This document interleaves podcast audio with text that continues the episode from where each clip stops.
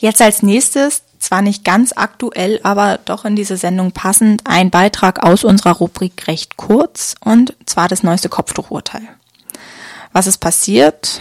Das Bundesverfassungsgericht hat dieses Jahr, Anfang diesen Jahres, also 2015, das letzte Urteil bezüglich des Tragens von Kopftüchern in der Schule von muslimischen Lehrerinnen korrigiert.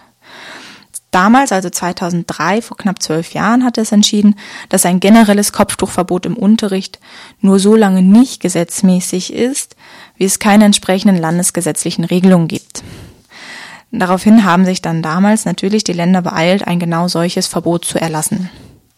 Was wurde jetzt 2015 geurteilt? Im neuen Urteil des Bundesverfassungsgerichts nun werden die Grundrechte der Kopftuchträgerin deutlich schwerwiegender gewertet. Das Kopftuchtragen einer Lehrerin darf auch jetzt an öffentlichen Schulen nicht mehr generell verboten werden. Das gilt aber nur so lange, bis eine konkrete Gefahr für den Schulfrieden oder der staatlichen, für die staatliche Ordnung, äh, die staatliche Neutralität ein Verbot rechtfertigen würde.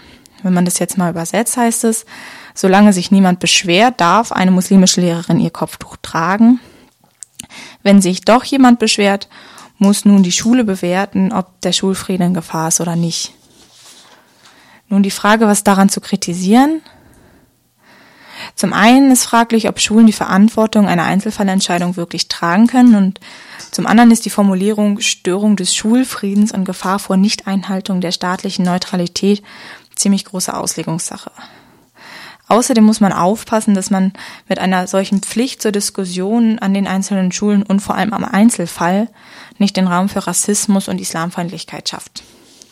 Positiv lässt sich aber sagen und muss deutlich betont werden, dass mit diesem Urteil endlich der Generalverdacht aufgehoben ist, dass kopftuchtragende Muslimen die Schule zu missionieren nutzen würden und gefährlich sind.